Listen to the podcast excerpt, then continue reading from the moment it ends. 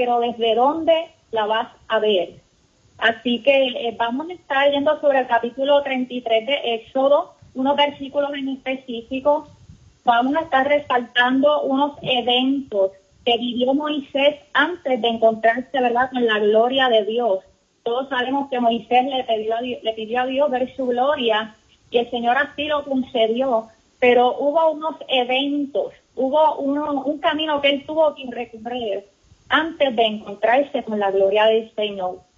Y lo que Dios quiere compartirnos en esta hora. Gloria a Jesús.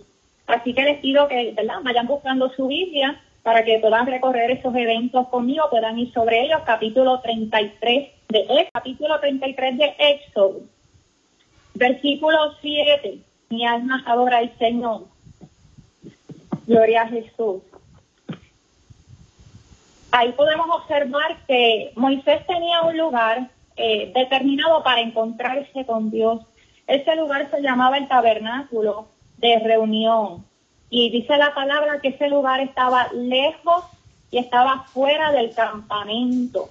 Y en ese lugar Moisés hablaba, mejor dicho, Dios hablaba cara a cara con Moisés. Oh, gloria a Dios. Y usted y yo también tenemos que tener un lugar de encuentro con nuestro Dios, donde Él pueda hablar con nosotros. El tabernáculo dice la palabra que estaba lejos y fuera. Eso representa que es un lugar separado, que es un lugar íntimo, privado, un lugar para estar a solas con Dios. Y ese lugar es nuestra oración. Aleluya. La oración es nuestro tabernáculo de reunión. Moisés tenía esa tienda que él plantaba, ¿verdad?, allá afuera, y él iba allá. Pero usted y yo hoy día en lugar de ese tabernáculo tenemos nuestra oración, nuestro tiempo de estar delante del Señor. Y ese es el lugar donde nos vamos a encontrar con Él. Y no estamos hablando, ¿verdad?, de la oración que hacemos regularmente, cuando le damos gracias a Dios por un día más de vida, cuando oramos por algún enfermo, cuando clamamos por alguna necesidad. Estamos hablando de la oración, que es el tiempo separado especialmente para ir a su presencia sin prisa, sin empezar a pedir rápidamente.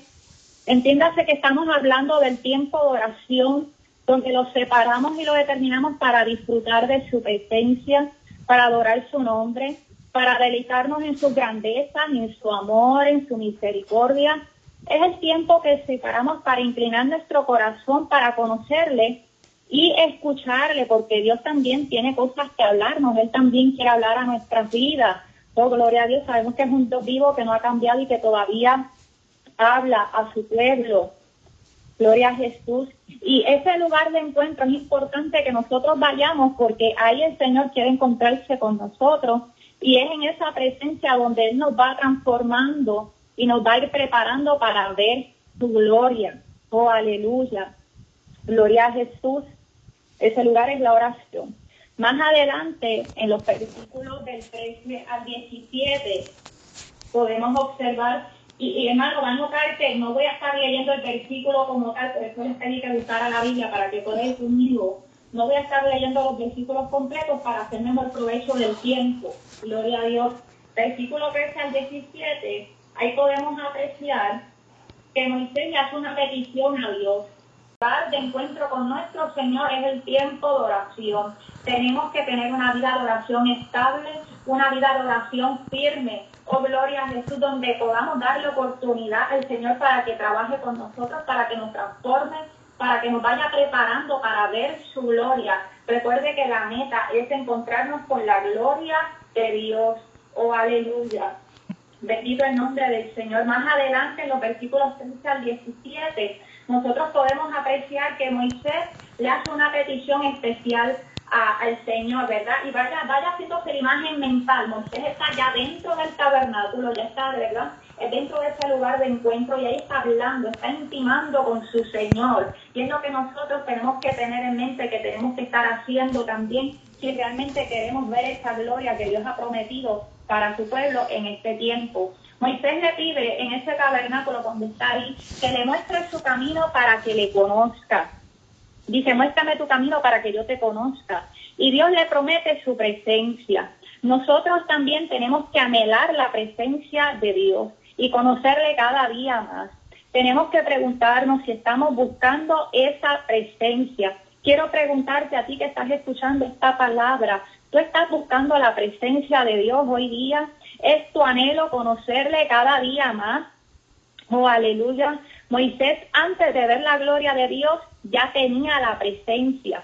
Ya él la había buscado, ya Dios se la había concedido, ya Dios se la había prometido. Oh, gloria a Dios. Y podemos ver que no estamos hablando de la omnipresencia de Dios. Dios está en todo lugar, lo sabemos. Pero hay una diferencia cuando Él determina mostrar su favor, su respaldo, cuando Él determina hacerse notar y a través de alguien es una manifestación especial de la presencia de Dios y eso es lo que Dios le había prometido a Moisés, que sobre él iba a ser vista su presencia, iba a ser conocido y sabido que sobre él estaba el favor y el respaldo del Dios Todopoderoso. Cuando usted y yo tenemos la presencia de Dios en nuestras vidas de esa manera, el Espíritu Santo da testimonio a nuestro espíritu.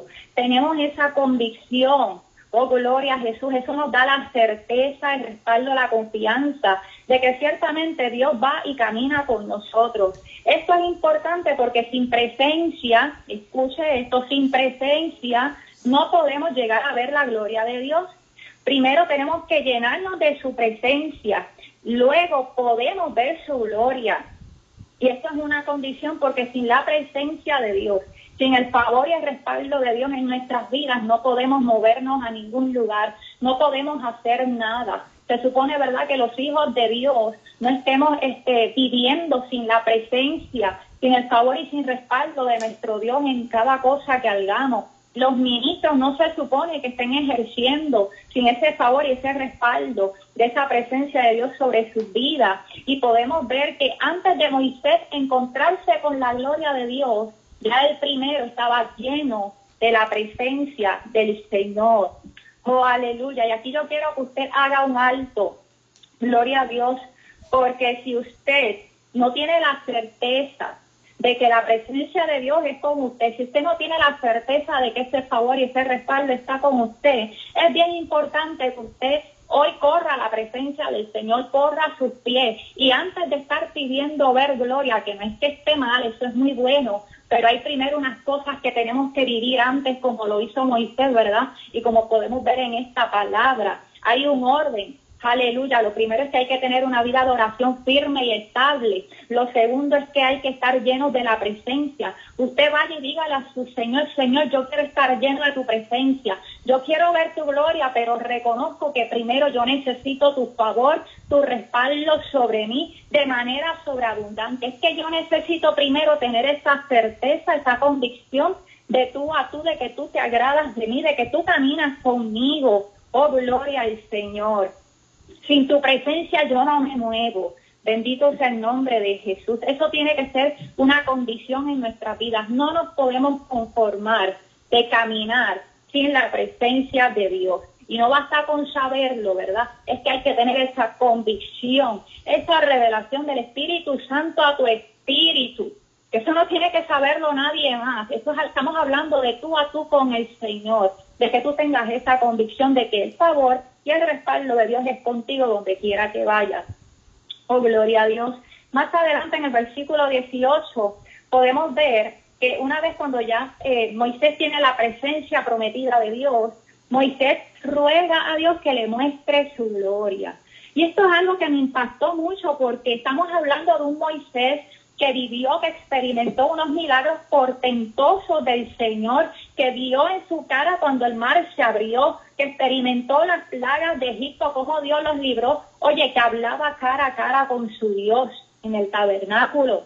Y aún así, Moisés le ruega que le muestre su gloria. Es que simplemente Moisés sabía que había algo más allá de todo eso que había vivido, todo eso que había experimentado. Moisés sabía que Dios era mucho más grande y había una profundidad mayor. Y es en ese versículo donde Moisés les ruega, le dice, yo ruego que me muestres tu gloria. Y cuando se habla de rogar, es pedir algo humildemente, es como humillarse. Oh, gloria a Jesús. Nosotros también tenemos que anhelar esa gloria del Señor. Tenemos que buscarla, tenemos que pedirla. Oh, aleluya, pero de una manera humilde. Es ir delante de la presencia de Dios en humillación, reconociendo que aunque es una promesa que Dios ha hecho para su iglesia en este tiempo, no es una obligación para cada uno de nosotros. O sea, no es algo que nos merezcamos,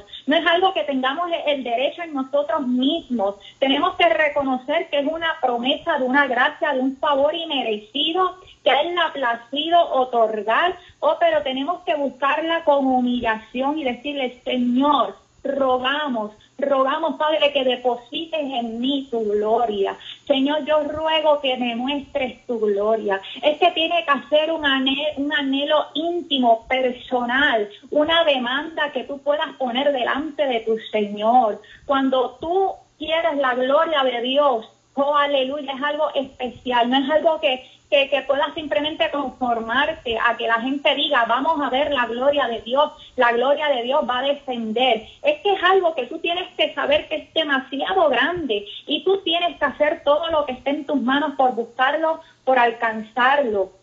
Oh, mi alma adora al Señor. Quiero hacer un paréntesis rapidito. Tener la presencia de Dios no es la gloria manifiesta de Dios ¿Por qué digo esto? Porque muchas veces se puede conformar una persona por estremecerse ante la presencia de Dios, se puede conformar por sentir su presencia, por hablar quizás lengua, por alguna experiencia sobrenatural, algún sueño, y puede que experimente eso, gloria a Dios, pero quizás se conforma y se queda hasta ahí. No, tienes que buscar su gloria. La gloria de Dios es algo mayor. O es lo que dice la palabra. No nos podemos conformar. Hay que buscar su plenitud. La palabra nos confronta y nos dice cuál es la verdadera gloria de Dios. Él ha dicho que van a ser cosas mayores, que es una gloria sin precedentes, mayor que la primera. Eso es lo que tenemos que anhelar. En Joel 2, gloria a Jesús, esto no lo tienen que buscar, pero para referencia, nos habla sobre el derramamiento del Espíritu. Gloria a Jesús. Y ahí, del versículo 28 en adelante, siempre escuchamos, ¿verdad? Que pues derramará ese Espíritu sobre toda carne. Pero desde el 12 yo les invito para que lean, porque ahí establece que antes de que venga ese derramamiento nos tenemos que volver a Él en humillación. Oh, gloria a Jesús. Así que ahí queda evidenciado que la gloria hay que buscarla humildemente y en humillación delante de Él con todo nuestro ser. Del versículo 19 al 21 más adelante, vemos que Dios, ¿verdad?, eh, le dice a Moisés cómo lo va a hacer. Y ahí rapidito él le explica unos procesos le dice que primero pasaría todo su bien delante de sus ojos y proclamaría su nombre delante de él. En otras palabras, le está diciendo Moisés, yo lo voy a hacer, pero sabes qué, que todavía te quedan cosas por conocer de mí. Todavía tienes que pasar un tiempo más en mi presencia, en mi intimidad. Tienes que ver todo mi bien que yo voy a pasar ante tus ojos para que tú los veas, para que tú lo conozcas. Y yo voy a reclamar mi nombre delante de ti para que tú conozcas tal cual yo soy. Oh, aleluya. Luego lo dijo Moisés, aquí hay una peña para que tú estés sobre ella. Esta peña representa a Cristo, gloria a Jesús. Nosotros los que hemos creído y los que hemos recibido al Señor estamos sobre la peña. Y en el versículo 22 podemos ver algo poderoso, que entonces Dios lo pone, pone a Moisés sobre, lo pone a Moisés en la hendidura de la peña. Entiéndase que hay un, lugar hasta donde llegamos usted y yo. Usted y yo, nuestro trabajo es ir al tabernáculo de oración, encontrarnos con nuestro Dios es llenarnos de su presencia, es pedir y rogar su presencia, es afirmarnos en Cristo Jesús, que es la roca inconmovible, pero de ahí en adelante hay algo que Dios se encarga y es de escondernos en la hendidura de la peña. Dice el versículo 22, oh gloria al Señor, aleluya, y cuando pase mi gloria, yo te pondré en una hendidura en la peña. Oh, aleluya.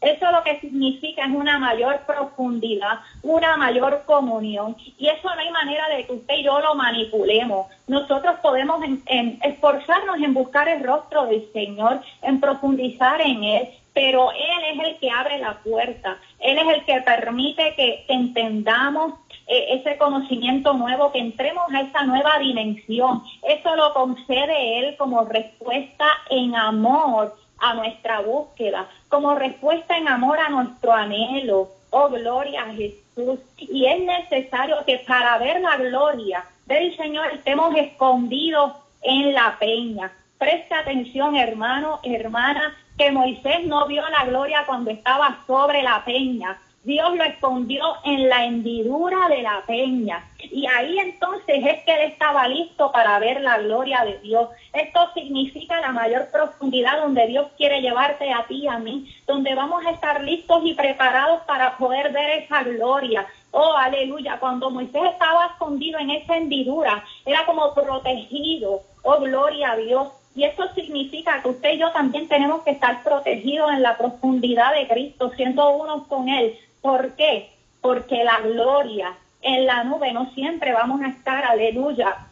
También, o sea, no vamos a estar ahí en ese éxtasis para siempre. También van a venir ataques. También el enemigo se va a levantar. Viene el contraataque y tienes que estar listo, bien afirmado, bien cimentado en la hendidura de la peña. Tienes que estar bien arraigado para que puedas soportar, puedas resistir y puedas retener lo que Dios va a depositar en ti. Oh, gloria a Jesús. Entonces, y solo entonces es que vamos a estar listos para ver la gloria de Dios en nuestras vidas. Aleluya. Así que, ¿verdad? Un breve resumen. Primero tenemos que entrar al lugar de encuentro con Dios, afirmar nuestra vida de oración. No podemos ver gloria de Dios en nuestras vidas no podemos ver gloria derramada si no tenemos una vida de oración firme y estable. Tenemos que empezar trabajando en eso. Luego tenemos que llenarnos de su presencia. No podemos ver la gloria de Dios si no tenemos primero su presencia, su respaldo, su favor en nuestra vida. Entonces, cuando ya tengamos esa certeza es que podemos empezar a pedir gloria. Oh, pero la vamos a pedir en humildad, en humillación, reconociendo que es un favor inmerecido. Oh, aleluya, porque la gloria pesa. Bendito Dios. Y requiere que estemos humillados. Y cuarto, cuando ya nosotros nos encarguemos de esas primeras tres áreas, entonces el Señor, cuando a Él le plazca, cuando Él entienda que ya estamos listos, nos va a esconder en la hendidura. Él es el que nos va a sumergir a esas nuevas profundidades. Oh, aleluya, donde vamos a estar listos para ver su gloria. Cada uno conforme a su llamado. Oh, gloria a Jesús. Rapidito más abajo. En el capítulo 34, versículo 8, dice que cuando el, el Señor ya le mostró su gloria después de esto, ¿verdad? Dice que Moisés corrió a adorar con su cabeza hacia el suelo y se postró. Y esto es importante, esto es un principio importante del reino. La gloria pesa. A mayor gloria, a mayor humillación. Oh, aleluya. A mí me gusta decir que la gloria se carga en las espaldas. Oh, aleluya, porque es una manera de visualizar y de reconocer y recordar que para cargar la gloria de Dios tenemos que estar humillados con nuestro rostro en suelo. No es posible cargar la gloria de Dios si caminamos enaltecidos, enorgullecidos. A mayor gloria que el Señor deposite sobre ti, más humillado tienes que caminar ante su presencia. Oh, vas a ejercer la autoridad en lo que Él ponga en tus manos para hacer, pero ante tu Dios y ante tus hermanos siempre debes caminar humillado y dispuesto a servir como Jesús lo hizo cuando lavó los pies de sus discípulos. Aleluya. Y el versículo 10, para ir cerrando, el Señor hará maravillas nunca antes vistas. Versículo 10 del capítulo 34. Todo el que te rodee lo verá, porque será cosa tremenda la que Dios hará contigo. Cuando ya tú hayas recorrido todas estas áreas, todo este camino, ¿verdad? Que Moisés nos dejó como ejemplo, entonces viene sobre ti esta promesa. Te harán maravillas que nunca se han visto y todo el que te rodee las va a ver, las va a apreciar, porque será cosa tremenda la que Dios hará contigo. Retomamos el tema, oh aleluya, veremos su gloria, porque el avivamiento viene sí o sí. Dios va a derramar su poder sí o sí. Pero aquí la pregunta es desde dónde tú la vas a ver. Oh, aleluya. ¿Vas a ver esa gloria desde adentro o desde afuera? ¿Vas a ser tu espectador o administrador? Para verla desde adentro, para ser administrador de esa gloria, para ser el recipiente, oh aleluya, de lo que Él va a derramar, tú tienes que haber recorrido lo que hasta ahora se ha hablado. ¿Eres tú de los que va a ver las maravillas de Dios o eres tú el instrumento que Dios va a usar para manifestarlas? ¿Desde dónde vas a ver la gloria de Dios? Si has recibido esta palabra, si tú la has sintonizado es porque Dios quiere llenarte de su gloria y Dios quiere que la veas fluir desde dentro de ti. Él quiere que sea lleno, que seas un administrador de su gloria y no un espectador. Aquí un punto importante y ya voy terminando. Los espectadores van a ser alcanzados. Va a haber espectadores que van a ser impactados, pero no todos. No te arriesgues. Asegura tu porción. Busca que la gloria de Dios se derrame sobre ti y a través de ti porque será cosa tremenda la que Él hará contigo en el nombre poderoso de Jesús.